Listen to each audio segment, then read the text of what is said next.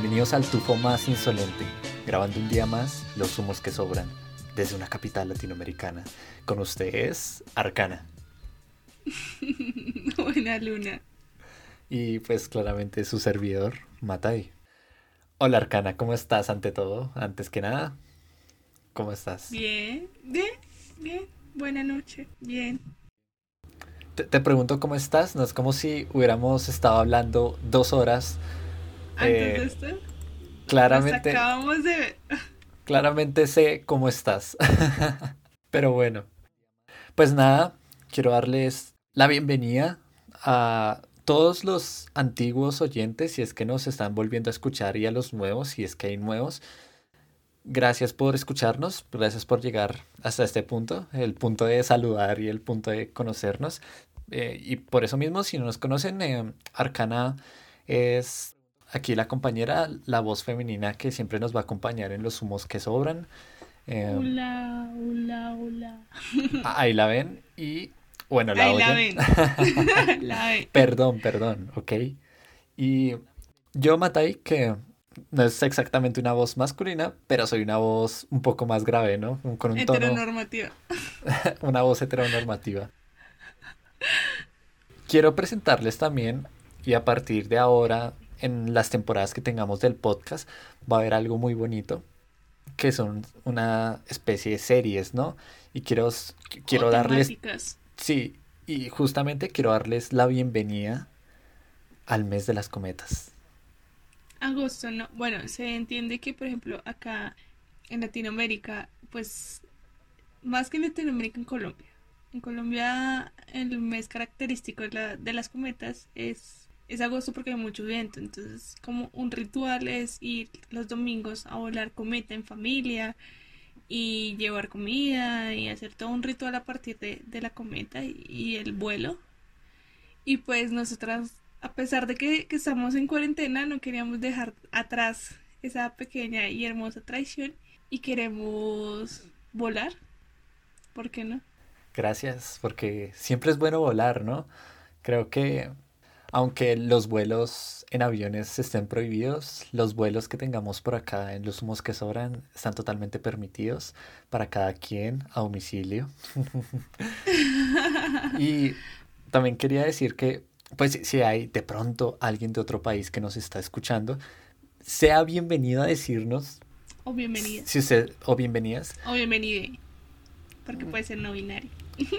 No sé, aún tengo cosas con el E, pero bueno, bienvenidos y bienvenidas. Ese apoyo, ese, pero aún no sé si el bienvenidos. Pero bueno, ahora no ese es el tema, porque siempre hay que poner el feminismo en todos los podcasts que hagamos.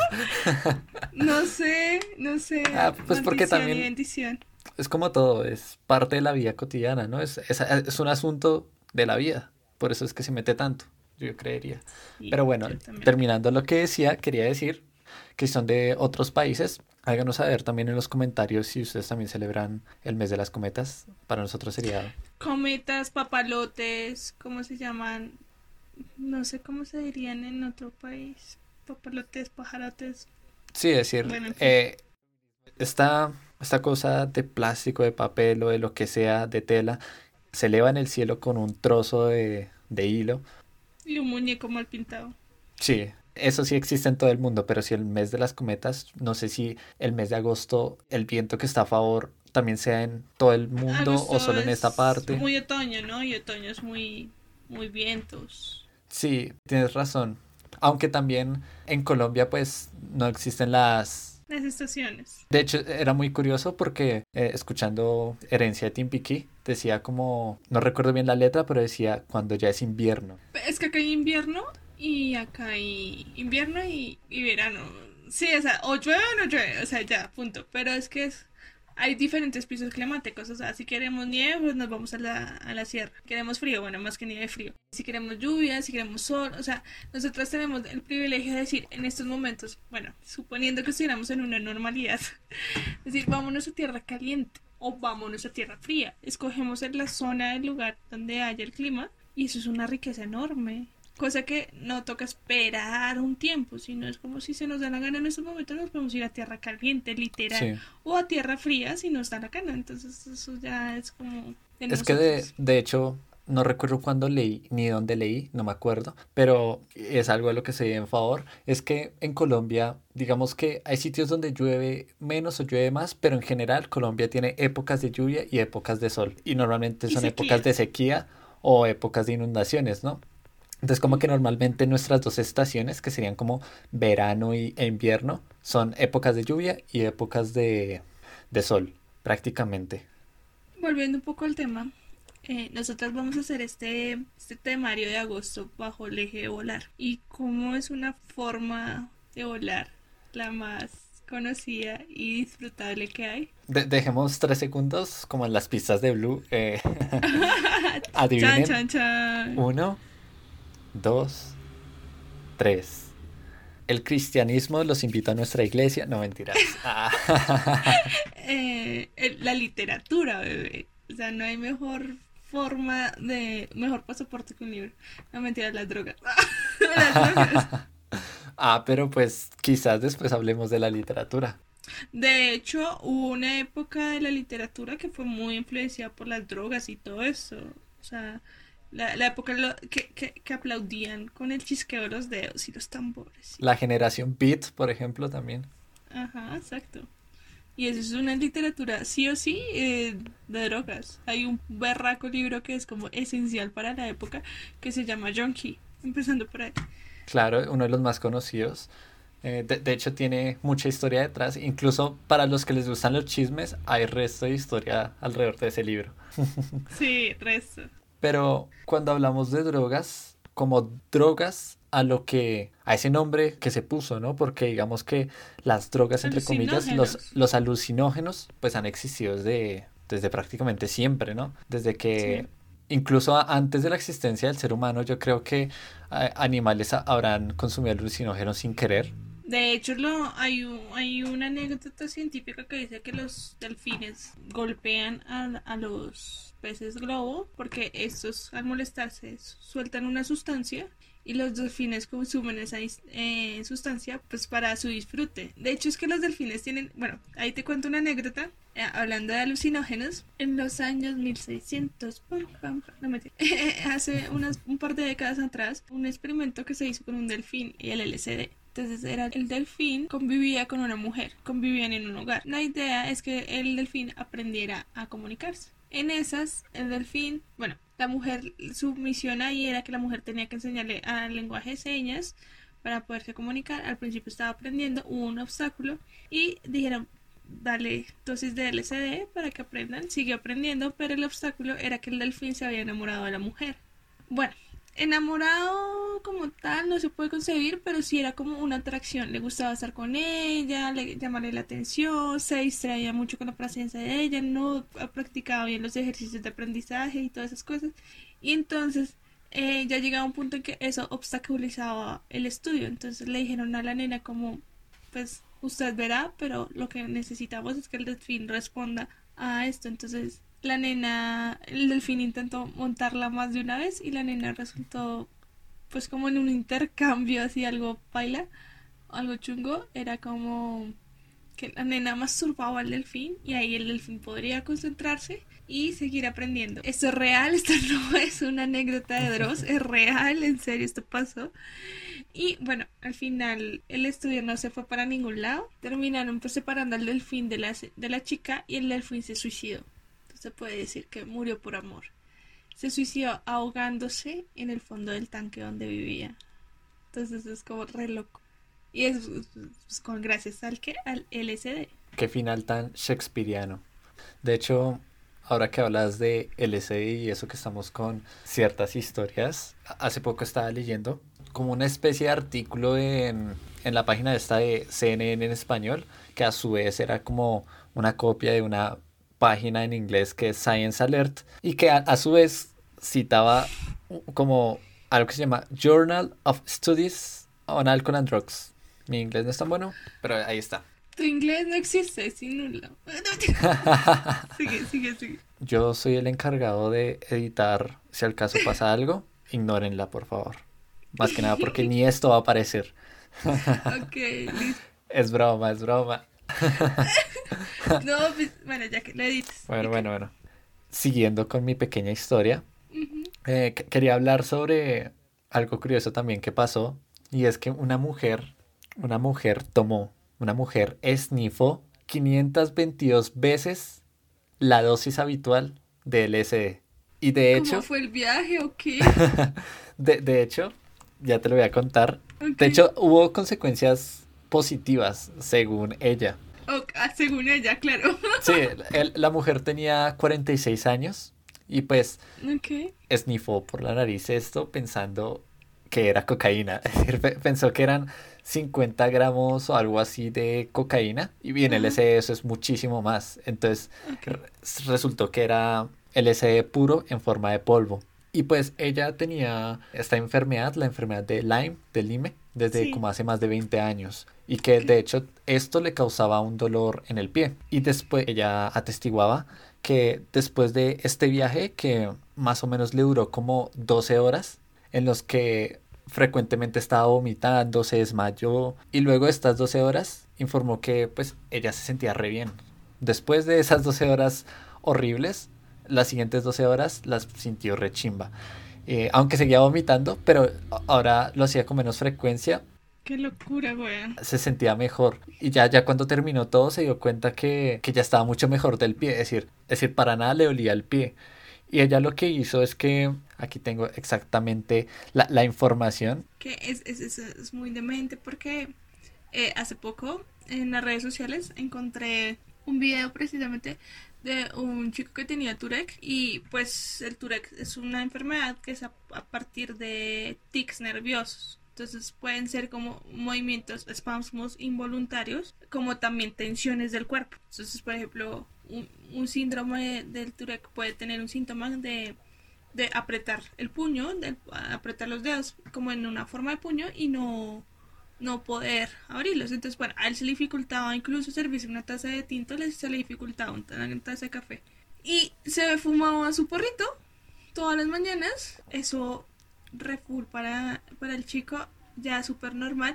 Claro, es durante su, su viaje ancestral, durante su, su vuelo, el cuerpo se relajaba mucho, se le quitaban los espasmos y él decía, la única forma que yo tengo de tener una vida normal es eso, así, fumándose un, un porrito. Hay gente, por ejemplo, he visto personas que, bueno, hay, la hierba sirve para diferentes tratamientos, pero pues hay gente que dice como no me gusta fumarla, prefieren un tecito, en, una agüita, en una pomada el típico consejo de abuela que para la vena varice, échese el limón con, o cuando tenga las piernas cansadas de tanto estar parada, eh, échese aguardiente con marihuana. O sea, se remoja la marihuana en, en aguardiente y, y se la echa después en el cuerpo y eso la relaja su merced. No sé, ese es otro tema del que hablar, pero como buena bruja, las plantas ancestrales y los remedios ancestrales tienen una riqueza y una fortaleza hermosa. Y sí, bueno, pues digamos que la señora siguió consumiendo LSD, menores cantidades obviamente, y esto lo combinaba con morfina. Y de hecho, luego de como dos años de consumir estas dos sustancias, la dejó y no sintió abstinencia de ninguna de las dos. Aparte que el LSD tampoco es adictiva. Sí, no me sorprende por el LSD, pero sí me sorprende por la morfina. Entonces, según los especialistas, es que gracias al LSD es que evitó la abstinencia que hubiera producido la morfina. Entonces digamos que, entonces según esta historia, entonces le fue re bien. Este mismo artículo también hacían referencias a, a una niña de 15 años que sufría, sufría de bipolaridad, depresión, incluso a veces sufría de alucinaciones. Y lo que ella hizo es que estaba en una fiesta y pues le dijeron, ¿quieres LSD en modo líquido? Que solo eran 100, como 100 miligramos o no miligramos, eh, mililitros, algo así, mejor dicho, una cantidad inferior. Pero e, el man que estaba haciendo ese, como este líquido, ese, ese juguito. Esa sustancia no fueron 100, sino fueron alrededor de 1000. Y cuando ella lo, ella lo bebió, eh, mejor dicho, se desmayó, se puso en posición fetal, apretaba los puños porque parecía que estuviera convulsionando. Llamaron a una ambulancia, pero cuando llegó ella ya estaba alerta, orientada, ya estaba mejor. Igual la llevaron al hospital y acá voy a citar y dice lo que le dijo al papá, le dijo, se acabó. Y, pues el papá dijo que pensó que se refería, pues que ella no iba a consumir drogas, ¿no? Pero en realidad luego lo aclaró y es que se acabó su enfermedad bipolar, su depresión, gracias al consumo de esta sustancia. De hecho, solo hasta como dentro de 12 años después que ella quedó embarazada, volvió a sentir depresión post embarazo pero antes de eso ya no había vuelto a, padecerla, sino se le reinició como después de su embarazo. Y, hablando de embarazos, en el mismo artículo también hacían referencia que en la misma fiesta a otra chica, que esta sí, e, e, esta tenía 18 años y también había consumido no tanta sustancia como la que la otra chica consumió, sin embargo, esta estaba embarazada y pues según dicen no afectó al embarazo. Yo no le recomendaría la verdad. Pero ahí les dejo la historia, que a ella no. Sí, igual hay diferentes comunidades, yo conozco diferentes comunidades en las que el consumo de marihuana estando embarazada es como muy normal. Y, conozco varias personas que lo han hecho y es como, no he visto efectos, hombre, porque eso pasa en dos, tres casos no significa que sea un estudio científico que compruebe que eso no es así, ¿no? Pero a lo que me refiero es como, eh, he testiguado, sí, sí, sí. Aunque no se diga, todos te entendemos. Ok, gracias. he sido testigo de, de que han habido madamis que en su embarazo pues han consumido hierba y como que no, normal, muy casual y pues bien, o sea, no sé qué tan...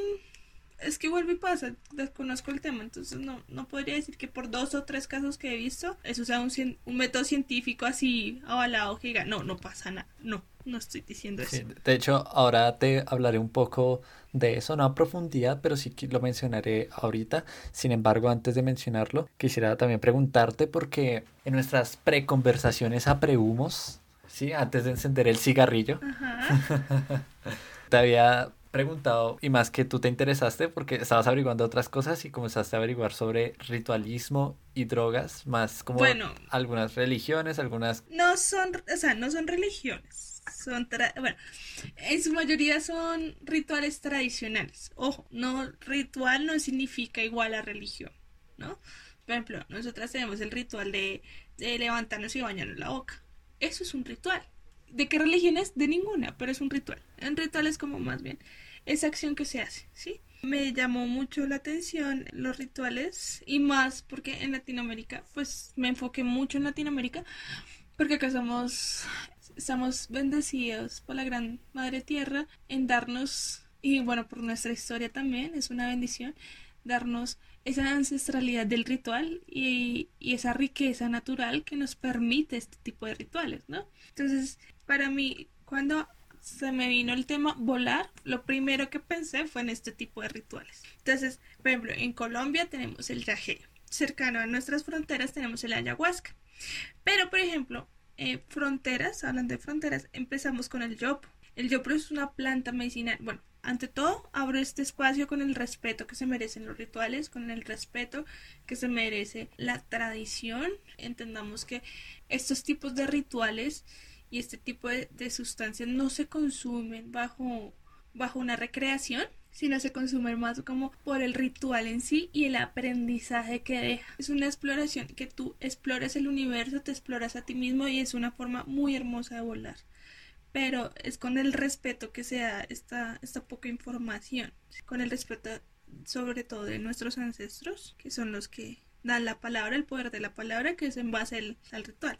El yopo, por ejemplo, es una planta medicinal, se da para el curar el yopo tiene una singularidad que es, bueno, el, el DMT, que es un enteógeno, de que el enteógeno es un, es como, es más algo que está en nuestro cuerpo que ya se despierta, ¿sí? No es algo alucinógeno, no es que nos haga ver visiones y fantasmas y monstruos o demonios o, o toda la mitología ajena que tengamos, sino más bien es como un, es un despertador de conciencia. Cuando eh, alguien dijo cito ese alguien. El DMT es como la llavecita que tenemos para abrir nuestras puertas internas y conocernos tanto al mundo como a nosotras. Entonces, eso me parece muy bien. Eh, entonces, el Yopo tiene pues 5 gramos de, DMT. Con 5 gramos de DMT ya, ya, ya suficiente. Es una. Se abre el espacio del, ritual con un bambeo de tabaco. eso, me parece muy lindo. El bambeo del tabaco es como el círculo de la palabra, bambeamos tabaco, se crea una conectividad entre las personas, empezamos a consumir yopo y se toma una posición fetal pero sentado. Y acá es muy importante las posiciones de consumo porque todas, me está dando cuenta que todas tienen una posición muy diferente. En este momento, en el yopo, te sientas en el piso, eh, conectividad con la tierra, tus plantas de los pies en el piso, abrazas tus rodillas y pones tu mirada hacia tu ombligo, hacia tu interior. Esta es la posición de consumo de yopo que es muy contrario al consumo de, de la bulfa al varius la bulfa varius es un veneno de un sapito. Eso es en México. Estamos, ahorita está, yo, yo pues de Venezuela, nos viajamos a México. Es una, es un sapo que se, se le hace que tenga mal genio para que de esta sustancia esta sustancia puede ser venenosa, tener mucho cuidado. Creo que no sobra decir que todos estos tipos de consumos y todos estos tipos de rituales tienen que estar al lado de la maima o del taita o, o del chamán respectivo porque ellos son los sabios en esto. Ellos saben cuáles son las dosis, cómo son las dosis, en dónde se dan. Bueno. Tener cuidado, ¿no? Porque a veces hay gente que se hace pasar por taita. Sí, o por chamán y no lo son, exacto. O sea, chamán, chamán, chamán que haya estudiado su, su, ancestralidad. Bueno, el bufo es, son unas costricas de rana, se consumen fumándola. La otra, la, el yopo se consumía en polvo, untándose en la, en la boca. Esto se esfuma y tú la tienes que fumar de pie. Entonces tu espiritualidad, tú tienes que estar desde pie, conectada al tierra, y una vez consumida te acuestas y dejas que tu cuerpo se relaje. O sea, ese es el consumo del bufo. Hablando pues de que se fuma, el, el peyote también es mexicano. Pero es que el peyote hay un problema en el consumo. Es un consumo ancestral, sí, pero el peyote es un cactus que está en peligro de extinción. No es por los rituales, sino es por la minería, eso se entiende. Pero el ritual también ayuda a que se haya escasez.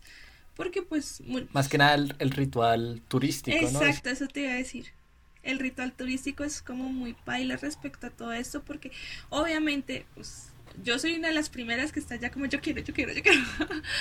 Eh, pues entonces tengo rabo de pajo para juzgar a ese tipo de turismo porque muchas personas no van solo por la curiosidad, sino también por el el abrir espiritual. Entonces el peyote está en peligro de extinción, entonces no es tan recomendable, o bueno, yo en lo personal o mi ética no hace que recomiende este tipo de consumos de, de una planta que está en peligro de extinción. En cambio el San Pedro también es, es un cactus y este ya es más abundante, entonces imagínate, hablando de tiempos, esto ya es de Bolivia, imagínate, me voy viajando por toda Latinoamérica. Eh, me gusta. Hablan de que los consumos de las drogas hace milenios y millones de años. Calcula cuánto se consume. Hace 3.300 años se consume. Imagínate, es una planta tremendamente ancestral. Eso requiere un respeto a la tierra. El San Pedro, bueno, se, es que, bueno, se, se encuentra en un tipo de montaña que se llama Ilimani. Entonces tienes que escalar la montaña, tienes que ver los paisajes y este su consumo es diferente. Su consumo es como en una en un tipo de té que se hace. Como en los, los hongos se consumen como con huevo o con agua panela, este se consume como en un tipo de té, se consume, se toma. Obviamente vuelve y pasa. Importantísimo los chamanes acá porque saben las dosis, es dependiendo tu cuerpo, tu tamaño, tu peso, tu necesidad al, buscar todos los viajes son diferentes. El DMT es algo que se encuentra en el cuerpo, entonces hace que todos los viajes ancestrales sean muy, muy diferentes. Entonces el sapo de Otak también es, es totalmente diferente.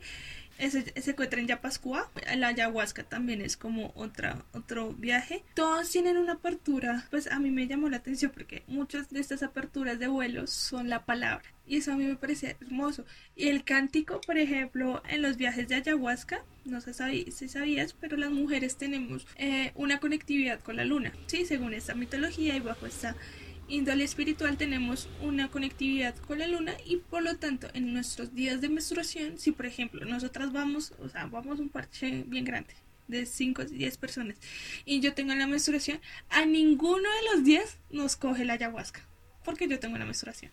Entonces a mí me tocaría retirarme del lugar y ustedes la pueden tomar y ahí es cuando les coge. Entonces obviamente todas estas cuestiones son más como, eh, son rituales espirituales. Estos rituales espirituales requieren una espiritualidad, requieren una preparación espiritual.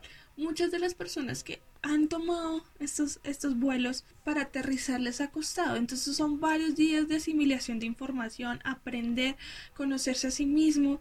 Hay gente que la toma súper bien y es un viaje súper tranquilo y se ríen. Hay otros que ven los demonios, ven sus miedos, ven todo lo malo que tienen que curar y es a partir del ritual que se maneja todo esto. Entonces, más allá de la curiosidad del vuelo o de las dosis o el hecho de consumirlas, porque entendemos que en muchos países son ilegales, es más como el respeto al ritual, lo que significa y sobre todo la cosmovisión indígena que hay detrás de estos rituales, el respeto a la madre tierra, por ejemplo, algo muy hermoso del San Pedro es que eh, se consume solo una parte del, del, cactus y la otra se siembra. Entonces eso a mí me parece hermoso y es como parte de ese ritual. Y es algo así, como no es solo cortar y ya. Por ejemplo, el yaje y la ayahuasca son raíces son raíces de plantas, son raíces, es una conectividad con la madre tierra brutal porque lo que estamos consumiendo son las raíces de la madre tierra. Entonces, eh, yo hablo desde este espacio con el sumo respeto que estas misiones indígenas requieren, estos rituales, la espiritualidad que hay detrás y no solo para alimentar el morbo o inquietud que hay detrás, sino como desde ese respeto, desde ese vuelo maravilloso que es esta cosmogonía que a mí me parece preciosa y siempre he querido experimentar son sanaciones. Es ese despegarse de todos estos consumos, muchas personas y muchos testimonios vuelve y pasa, porque sean ellos no significa que haya todo un estudio científico que lo compruebe, ¿no? Pero muchas personas han, han hablado y han dicho que estos, estos rituales y estos procesos de sanación son los que les han ayudado a alejarse de consumos alucinógenos, bueno, más que alucinógenos, consumos que la psiquis humana, bueno, psiquis, bueno, no sé, este, como el café, el chocolate, el cigarrillo, que son banales como el alcohol, que, que son banales, no tienen ningún tipo de ritual, aunque bueno, han habido rituales a partir del, del alcohol, eso sí lo podemos decir, bambear tabaco también es muy importante, pero que se han alejado de estos consumos banales y lo han hecho más de una manera espiritual, son consumos que no son habituales, no es que yo lo haga cada dos días, cada tres días, cada ocho días, no, sino son más bien esos consumos eh, esporádicos que son necesarios, o sea, tampoco es que es cada ocho días, cada... Igual, entendamos que también hay niños que nacen con eh, dentro de esta cosmovisión, entonces ellos sí los pueden consumir a cada rato, pero es porque su cuerpo y su mente y su psiquis, o sea, su visión del mundo es a partir de estos consumos, entonces también eso toca respetar. No sé si quieras agregar algo porque estoy como hablando y hablando y hablando. Es que me encanta el tema, lo siento. Pues también quería agregar ahí que muchos de estos rituales, así como, como un destino, cuando uno encuentra algo, ¿sí? Uno no en realidad no está buscando ese algo, sino que lo encuentra. Y según muchas fuentes, pues se dice que si tenemos la oportunidad de experimentar este viaje hacia nosotros mismos o hacia la tierra, hacia cualquier lugar que nos ayude a conocernos a, nosotros mismos, al mundo, normalmente eso pasa cuando recibimos el llamado, ¿no? Como algo que viene hacia nosotros, sino que nosotros lo buscamos. Eso también me parece importante. Acá, acá no importa como el viajezote, o sea, en el sentido. De hecho, la palabra creo que está mal dirigida. Acá no importa la meta, sino el viaje, el proceso.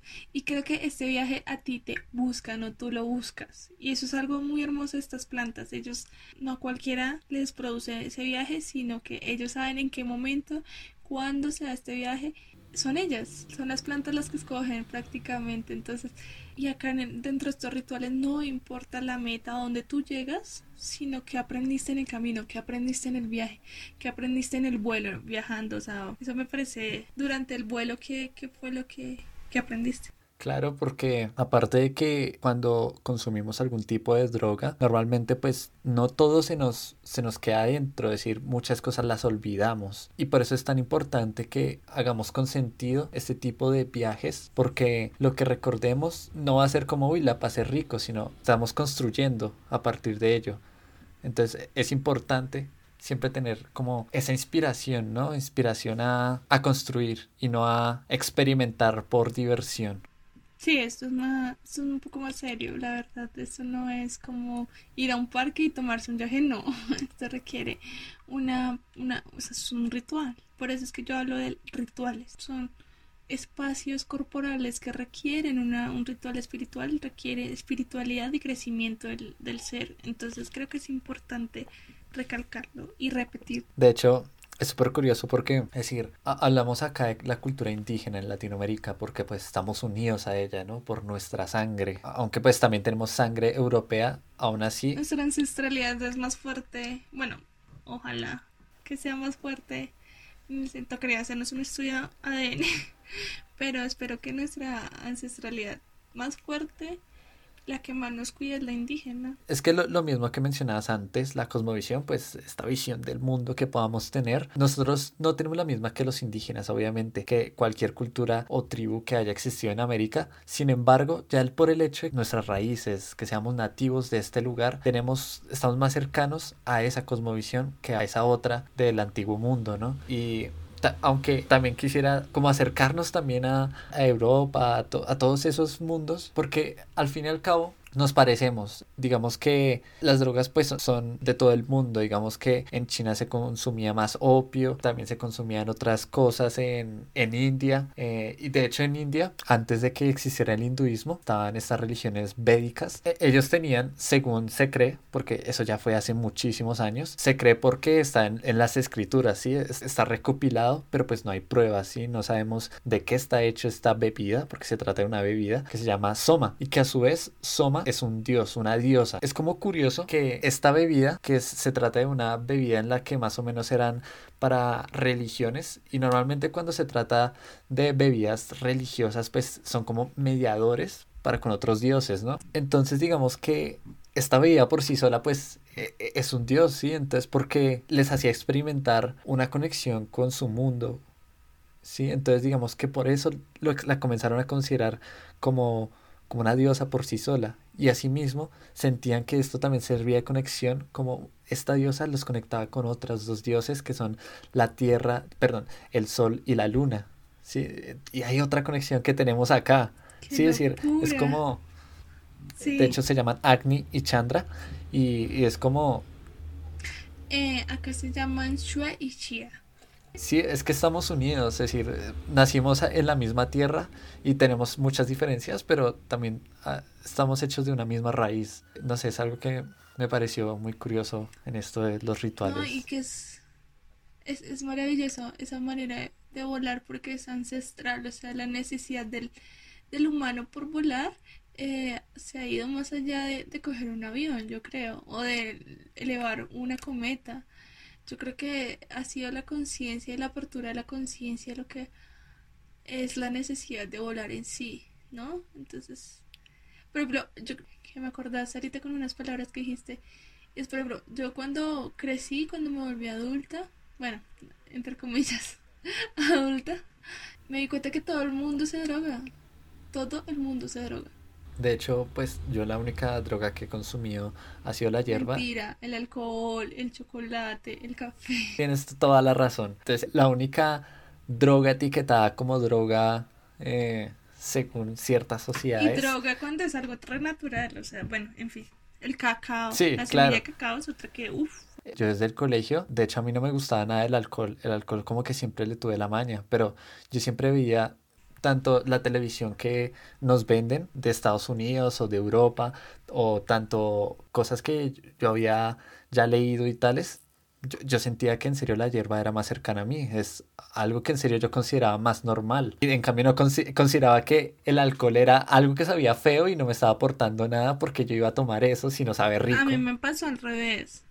O sea, por ejemplo, en mi proceso de crecer, crecí bajo, quería alcanzar como un estereotipo, pues para sentirme identificado bajo un grupo de sujetos, ¿no? Entonces, nada, pues en el sentido de que yo quería crecer, ser como esas personas y esas personas, tú ves los álbumes, ves la música y todo referente al alcohol, o sea, de hecho es, muy chistoso porque hay bandas, hay una banda que es, es, es muy buena, es de folk metal, tienen canciones al Jagermeister, al vodka, eh, hay una canción, que, hay una banda que se llama Tankard. Todo es alcohol, parce, todo es alcohol.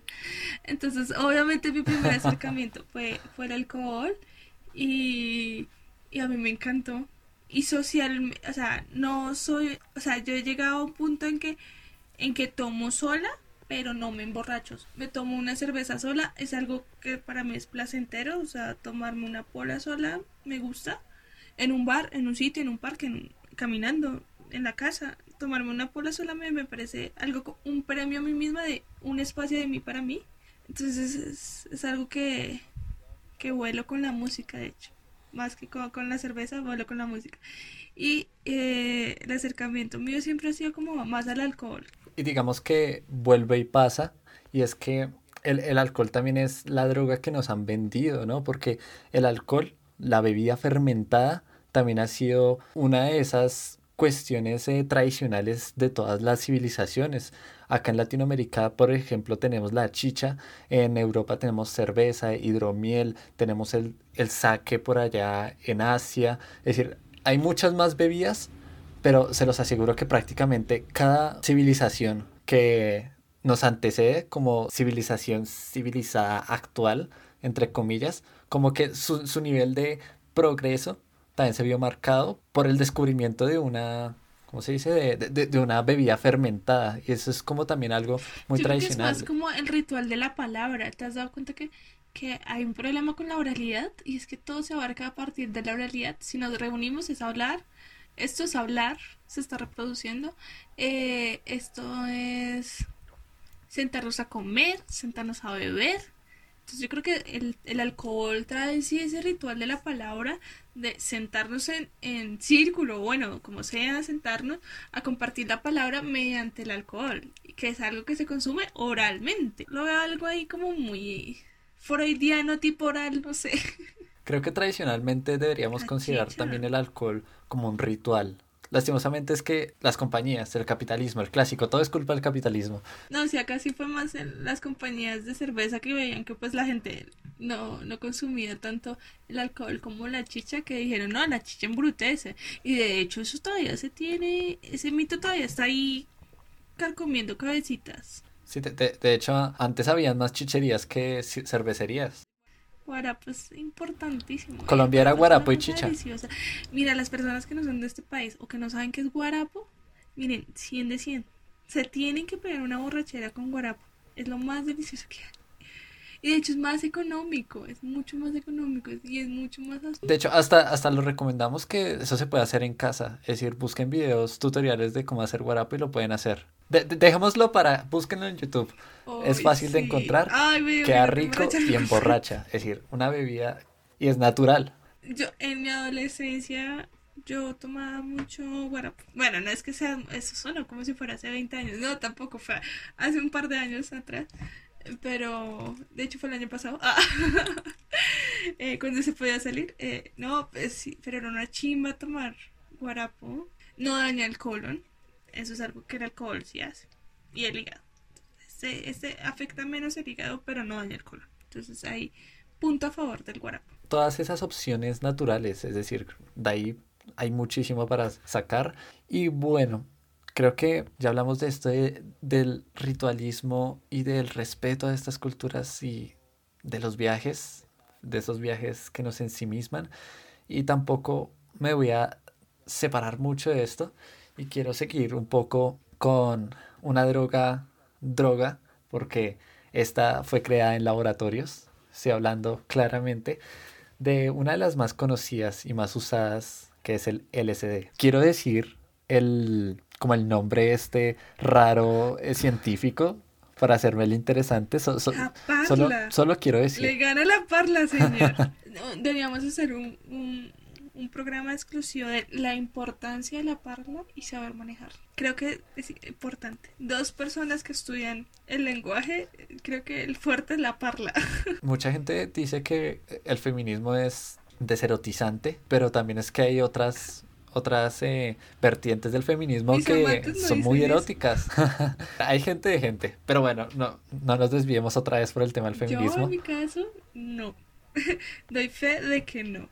De que se atraen a los Gracias. correctos, más bien. Pero bueno, aquí está. Pues la, la historia es sencilla. Por allá en 1943, un científico suizo se llama Albert Hoffman. Quédense con este nombre, Albert Hoffman. Que de pronto mucha, mucha gente ya lo conozca. Les tengan ahí su altarcito con velas. Sí, este era uno de los científicos que trabajaba para una farmacología y buscaba como una droga para, para hacer circular la sangre. Se basó como en un hongo, que creo que se llama cornuzuelo, un hongo que afecta principalmente como a los cereales y de aquí extrae, atención a la parla, la dietilamida de ácido lisérgico, abreviada LSD. ok, bien, bien, bien, me gustó. Ah, ok, ok. Entonces, pues eh, el hombre estaba trabajando con esto, experimentó con animales, pues eran esos años y aún se sigue trabajando con animales. Eso es otra discusión. Pero pues eh, sí, el hombre la crea y lo que hace es toma una dosis alta y, y ahí él solito se viaja. y, y, se sintió como a, a, algo mal, pero se controlaba aún. Entonces como que él se fue a su casita, como que descansó y con su asistente dijo, bueno, vamos a, vamos a probar una dosis más alta, que normalmente como a este tipo de drogas, pues como la dosis más o menos eran como 250 miligramos. ¿Sabes cuál es la dosis que tienes que consumir de marihuana para que se haga una sobredosis? No sé, pero creo que es muchísima. Dos toneladas al mismo tiempo. Entonces toda, toda la que tengo aquí guardada en mi cajón. Ah, sí, dos toneladas en un cajón, ok. Ah, no tengo ni un gramo.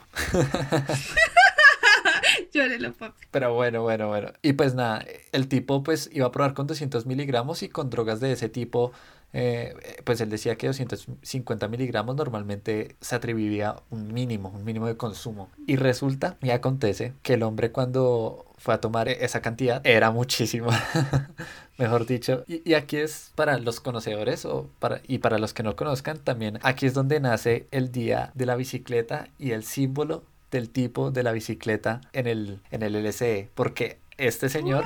En ese entonces muchos de los automóviles estaban ocupados, entonces él, él ahí se fue en bicicleta para la casa. Entonces de ahí nace el día de la bicicleta, fue cuando él se fue para la casa en bicicleta y veía todo el mundo así re loco, re eh, psicodélico. Severo. Sí, e, exactamente. Y de ahí nació ese símbolo. Es decir, eh, es gracioso. De hecho. Yo no, no, lo sabía. Sí, y Albert Hoffman, aquí el inventor, pues obviamente es el creador, así que hay gente que le guarda cero oculto, pues porque. No te digo, le ponen velitas. Entonces por eso también se le conoce como el día de la bicicleta. Entonces a, a, continuación el tipo, re bien, ya tenía eso y él trabajaba para una farmacéutica, creo que se llama Sandoz más o menos, pues a través de varios procesos al final se, se sacó al mercado con el nombre de Delicit y más o menos era como dirigida a la terapia psicoanalítica y también para hacer experimentos de términos psicológicos. Yo sí supe que el LSD aportó mucho al, a la rama científica fue porque muchos científicos creadores eh, crearon muchísimas vainas, valga la redundancia, bajo los efectos del LSD, eran como más creativos y se les ocurrían como más soluciones a muchos problemas. Entonces sí supe que el LSD ayudaba. De hecho te cuento un poquitico más tarde también algunos efectos cuando hablemos de la microdosis. Pero aquí terminando con la historia, esta droga comenzó pues también a ser popular en, en psicólogos, en terapias. La aplicaban tanto para estudios como para tratar a las personas. Por ejemplo, para gente con alcoholismo, le, les daban esta droga, pues para que era como una terapia de choque que podría durar durante un año, pero cuando le daban el, el LSD, pues ya la persona no tenía que sufrir todo ese camino, sino que ya en ese instante era como, ah, se chocaban con, como con su interior, ¿sí? Con lo que... con, con, lo que les fastidiaba adentro. Entonces como que una terapia de un año les duraba un día cuando ya les daban esta droga. Y pues hasta los 60, desde año 43, como 45 que salió, hasta los 60 que fue legal. Y fue ahí cuando Estados Unidos comenzó con, con hacerla ilegal. También habían razones. Y es que... La familia Manson actuó bajo las dosis de LSD, ¿no? Bajo los efectos de LSD, la familia Manson. Y eso también hay un ritual y todo sí. alrededor de eso. Toda esta cantidad de actos eh, que surgieron en estos años, más la contracultura de que nacía ya en los 60, el movimiento hippie, que eran de los que más usaban este tipo de drogas y también el abuso. Sí, porque hay, hay, hay bueno, tanto drogas ritualísticas como en drogas, bueno, alucinógenas en, en, su totalidad tienen tienen consecuencias de esquizofrenia, ¿no? En algunas en algunas personas, o sea, no en todas. Sí, también todo eso, personas que se quitaban la vida, mejor dicho, era algo que no estaba tomando el camino adecuado, pero también fue circunstancias que se unieron, ¿no? Fue como todo se unió preciso, no se puede explorar pero más se allá. creó música maravillosa. Yo creo que el, eh, Sí, la sí. de esa época, o sea, escuchamos Conejo Blanco, eh, no sé cómo pronunciar en inglés, White Rabbit, no sé, Rabbit White, de Wash, es White un Rabbit, visaje, es, un, es volar con la música, entonces es muy, muy hermoso. Pink Floyd, haga ver el favor, Pink Floyd, no hay más, The Doors, o sea, eh, también, ¿qué más? Así, de ese flow. Y los primeros discos es donde más se evidencia esa, esa explosión. Incluso Santana, maravillas, hermoso. Janis Joplin, escuchar ese, uf, no, ya, De hecho, hay música de esta, incluso antes de, de la era hippie, eh, como Femme Fatal y Volver Revolver, Iggy Pop, eh, Volver Revolver, no, sino Volver Underground, eh, Iggy Pop y, y todo estas y sus allegados, que es música que se echa para estar volando. O sea, tú la escuchas y tú dices, excelente. La, la escuchas bajo efectos de drogas y dice que son brutales, que es magnífico, que Pink Floyd, o sea, es un viaje sote, solo. O sea, solo ya es, es magnífico, calcula escucharlo bajo otro tipo de sustancias y toda esta música fue creada en esa época. Estamos hablando, bueno, aunque y Femme Fatal, Volver Underground y todo eso es un poquito más antes, pero es contemporáneos. Sí, mucho, es decir, el rock and roll prácticamente fueron drogas descontroladas y de ahí nació mucho el rock and roll, ¿no? Tanto español como inglés. Por eso es tan maravilloso. Por eso es que está genial. También eh, lo- los alucinógenos y las drogas han cobrado vidas, tanto por su abuso como por, es decir, abuso del que las consume y el abuso del que las vende, ¿no? Digamos que hasta el día de hoy se siguen cobrando vidas. Sí, el narcotráfico y, y sus consecuencias, pues es por un consumo de... Digamos de- que realmente, y aquí es más como opinión personal, es que pues las drogas han, han- Autocultivo.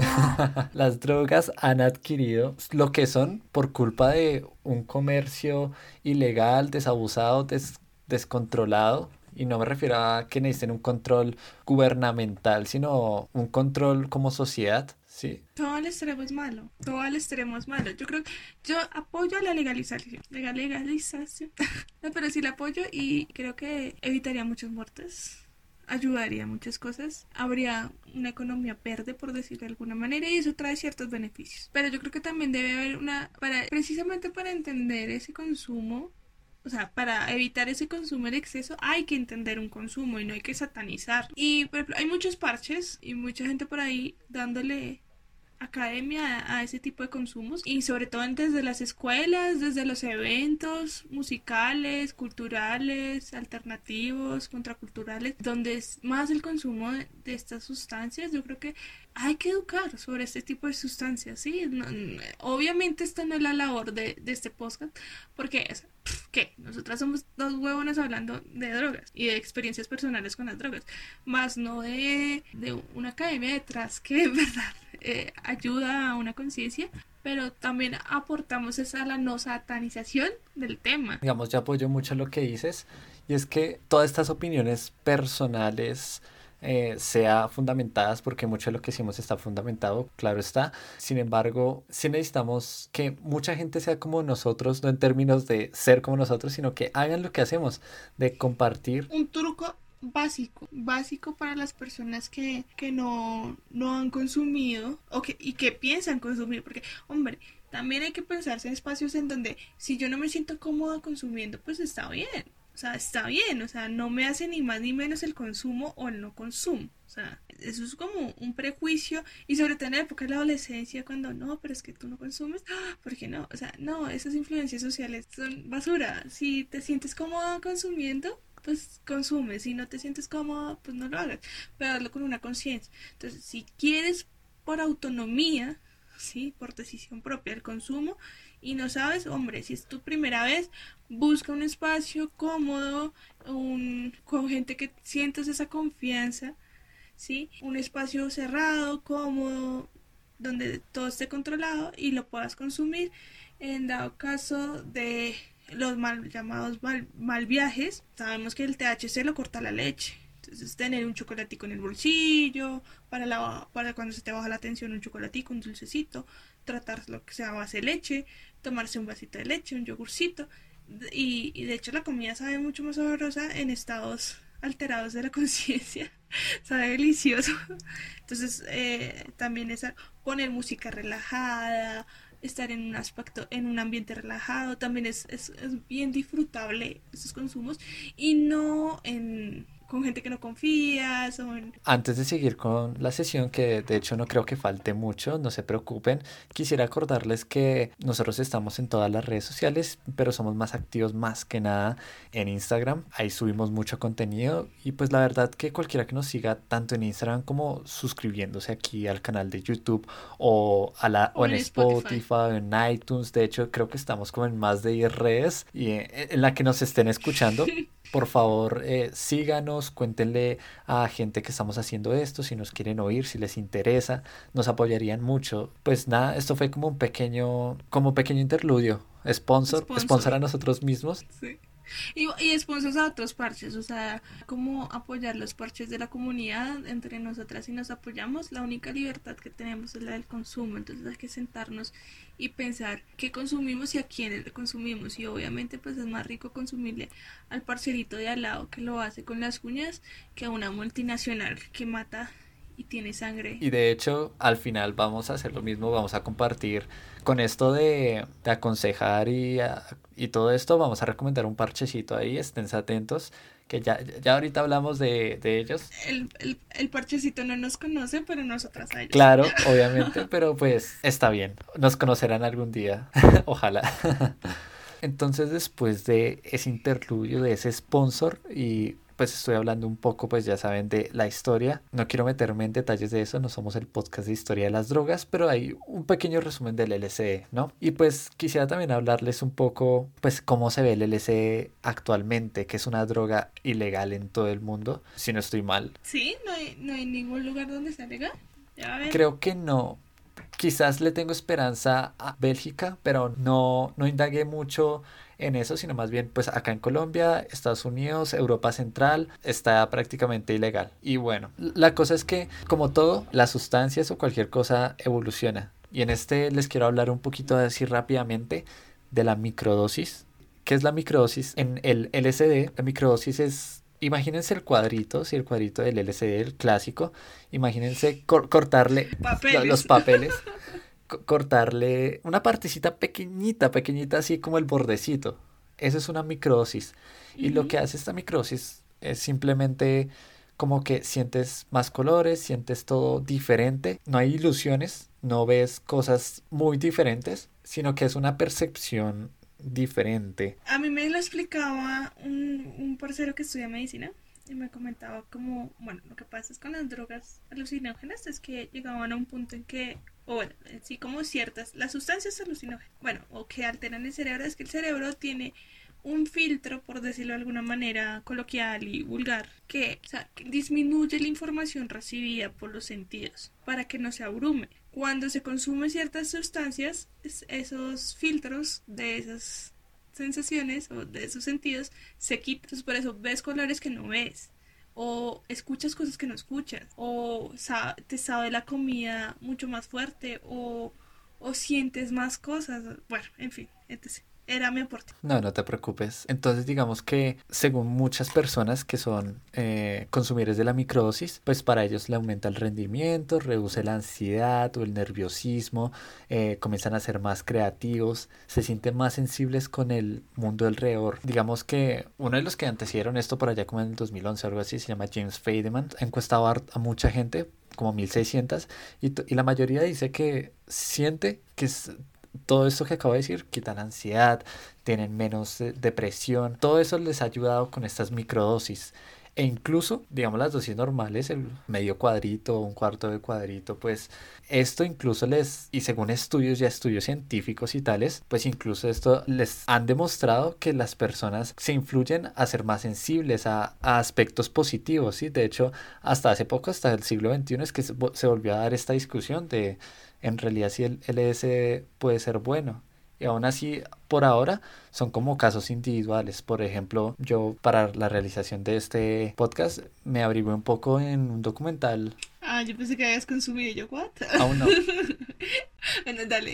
me informé un poco en un documental de la Deutsche Welle y de sobre, el, sobre esto de las microdosis y hay en especial como un sujeto que yo te conté antes y es que eh, el chico toda la vida ha tenido depresión, lo intentó todo, lo intentó con terapias, antidepresivos, con meditaciones y ninguna lo ayudó hasta que probó con la microdosis y fueron como tres años con microdosis y él sintió y lo hice con sus propias palabras que le salvó la vida. Y digamos que a partir de esto ya después de los tres años él dejó de consumir y aún así eh, dice que gracias a la microdosis ya está mucho mejor. Entonces me parece que también debemos darle eh, esta otra perspectiva como, como farmacéutica, como también nació como un fármaco, ¿no? Pero igual, por ejemplo, hay en drogas que no, que no, no nacen como fármacos, pero que son que ayudan mucho a la medicina es por ejemplo la marihuana. La marihuana ya se puede considerar como una planta medicinal y, y tiene un consumo medicinal.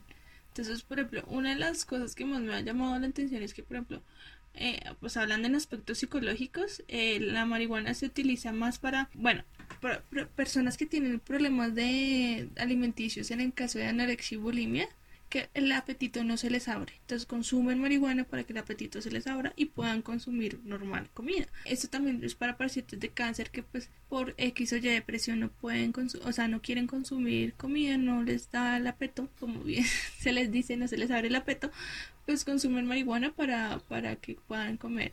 Entonces, la terapia psicológica con, con marihuana también es real. Entonces, e, eso es algo llamativo. Y, y también eh, para relajarse, tranquilizarse, también para la ansiedad, para las personas paranoicas, la, la, la marihuana también te sirve un montón. Y incluso para las mascotas.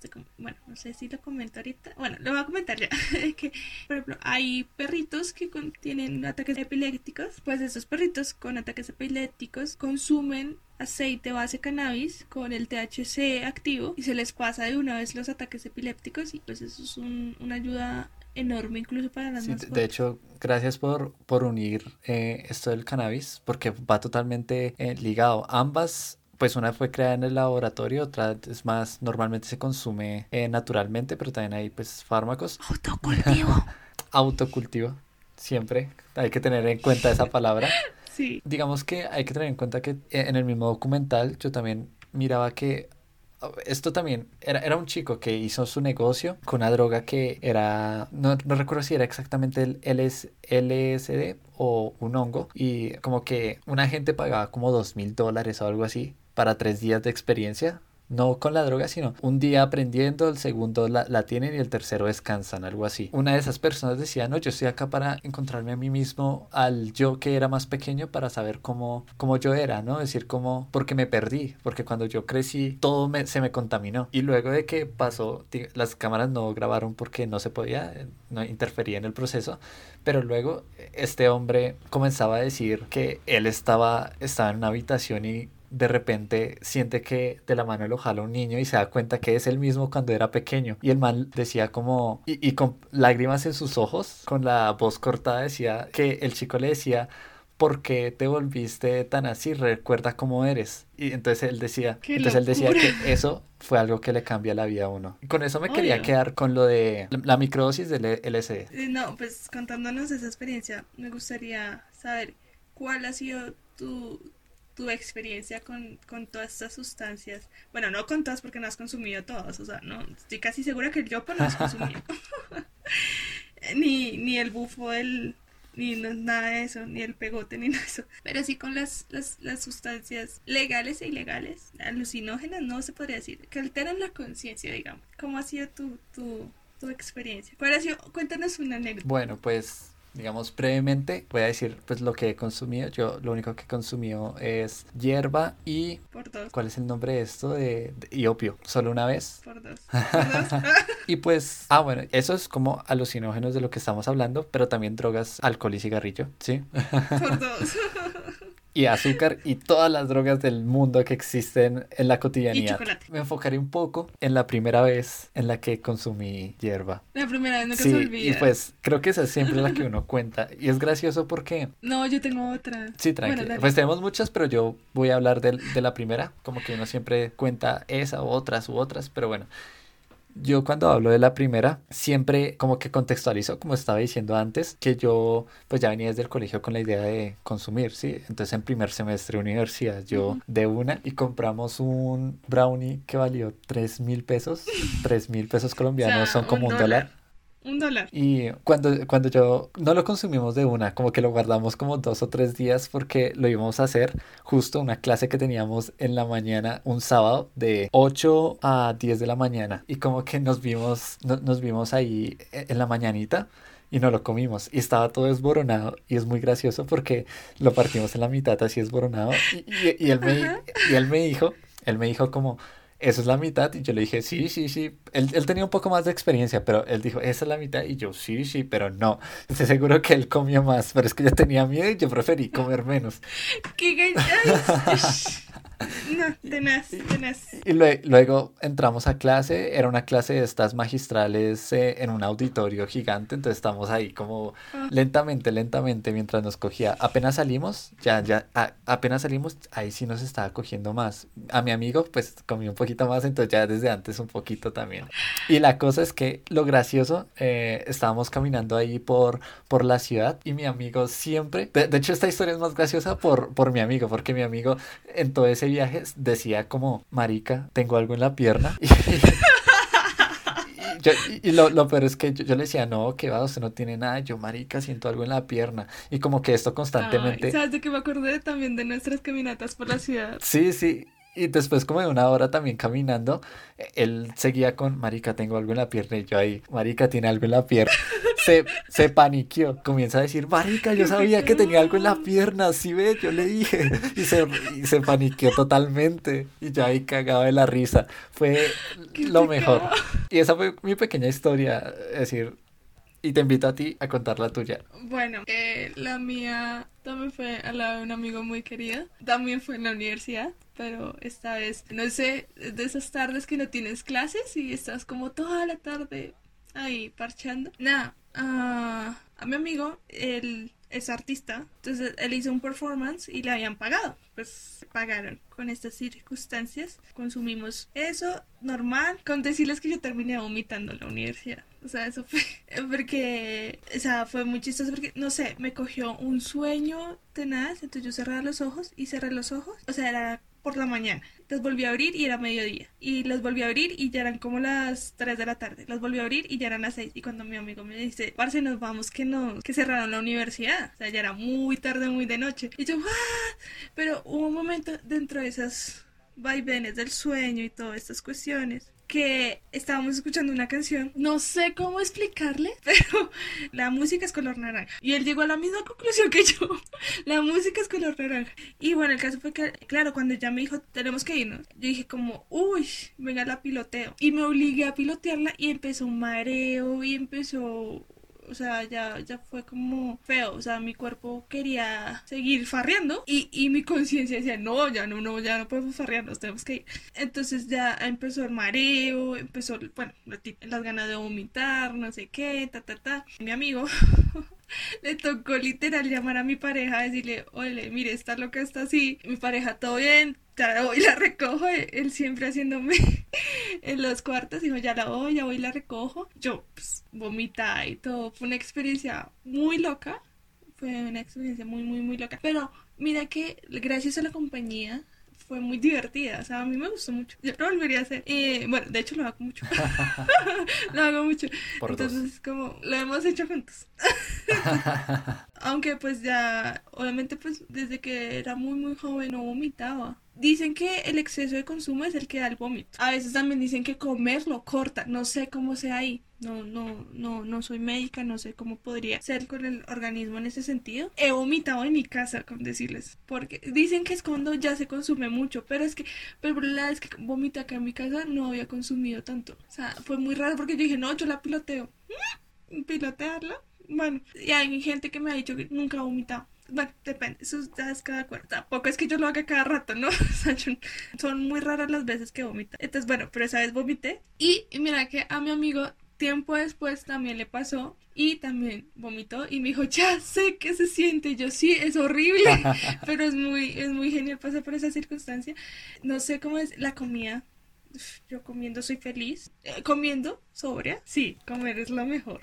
Uf, esa vez comimos con mi parcero, tenemos como una conexión y siempre nos metemos como en los mismos videos y nos reímos de los mismos videos, entonces es genial. Y, y comíamos mucho esa tarde, entonces esa fue la anécdota más linda y, y entendí que la música es color naranja.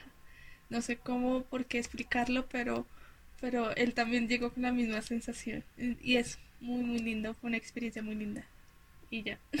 es de esas cosas bellas que producen este tipo de sustancias. Ah, bueno, una anécdota pequeña. Una vez estaba en la casa y estaba mareada. No sé por qué estaba viendo el celular y terminé con, o sea, súper concentrada en el video. Era un video musical en un concierto y era como en un clima de noche cálido, así súper genial. Y yo sentía el calorcito. Ay, era genial, era genial. O sea, para mí. Y también, yo soy de las que tú eres así, cagada de la risa, parchado con todo el mundo y hablo con todo el mundo. Y bueno, en fin. También decir, luego de estas pequeñas anécdotas y todo lo que hemos hablado, digamos, consumir cualquier sustancia no es obligatorio. Cualquier persona puede vivir sin consumir. Es algo totalmente opcional. Invitamos a hacerlo solamente siguiendo ciertas precauciones, informarse, digamos. Más que una invitación es una conciencia de que si hay un consumo, hay un consumo de sustancias y eso no se puede negar. No se tapa el sol con un dedo. Exactamente, y digamos como antes tú decías, pues todas esas recomendaciones que lanzaste también es siempre con alguien de confianza, sea lo que sea, es decir, incluso alcohol, incluso cualquier droga, alguien de confianza, digamos, si es primera vez, no lo hagan como yo que fue por la ciudad, si pueden por primera vez en un lugar cerrado, de confianza. La mía también fue en la ciudad. Sí, que suele pasar, pero la verdad, obviamente lo recomendable. Pero estaba con alguien que confiaba mucho. Sí, totalmente. Es decir, primero la compañía, segundo el lugar. Si pueden estar en un lugar cerrado, de confianza, re bien. Por ejemplo, en, en, en mis circunstancias, eh, pues pudo catalogar como un mal viaje eso y alguien la piloteó por mí, eso le agradezco mucho. Tú también has estado conmigo mal viajado y, ahí estamos, ahí, ahí nos cuidamos. Eh, yo he estado a Raimunda la primera vez que nos reunimos a parchar. Yo terminé tirada en el piso y tú viste el que vale despiertes y vámonos y estábamos recién conocidos, entonces eh, son circunstancias. Sí, y también pensarse que todo esto también va hacia lo social, es que cualquier droga que consumimos puede que haya su origen haya sido de un campesino explotado eh, por el narcotráfico, ¿no? Por eso también recomendamos que muertes Exacto, recomendamos que eh, el autocultivo, si pueden autocultivar re bien, pero si no pueden cómprenle a alguien que tenga autocultivo. Hay muchas comunidades en tanto en línea, tanto presencialmente. Una conciencia al consumo, una conciencia al consumo. Y también lo que tú decías que no es obligatorio consumir, no. O sea, tú la vas a pasar bien estando sobrio o ebrio. Así de sencillo. O sea, te puedes estar volando la cabeza o puedes estar muy sobrio. Si te vuelas la cabeza, créeme que el pensamiento las cosas negativas o el malestar no se va a ir. Así es sencillo. Al contrario, se agudiza. Y si te la parchas bien sobrio y te la parchas bien volado, pues hágale de una de las dos. O sea, lo importante es pasarla bien. No, no es tan necesario el consumo de. Se pasa, vuelve y pasa. Un buen momento es con un café, con un vino, con una ayahuasca en la mano. Lo que tengan en la mano se disfruta el momento y ya como lo prometimos anteriormente, queremos darle una pequeña recomendación a unos parceros que no son nuestros parceros, pero los consideramos parceros por su labor social. Estamos hablando de échele cabeza cuando se vaya a dar en la cabeza. Estamos hablando un poco de un colectivo que trabaja mucho esto de las sustancias.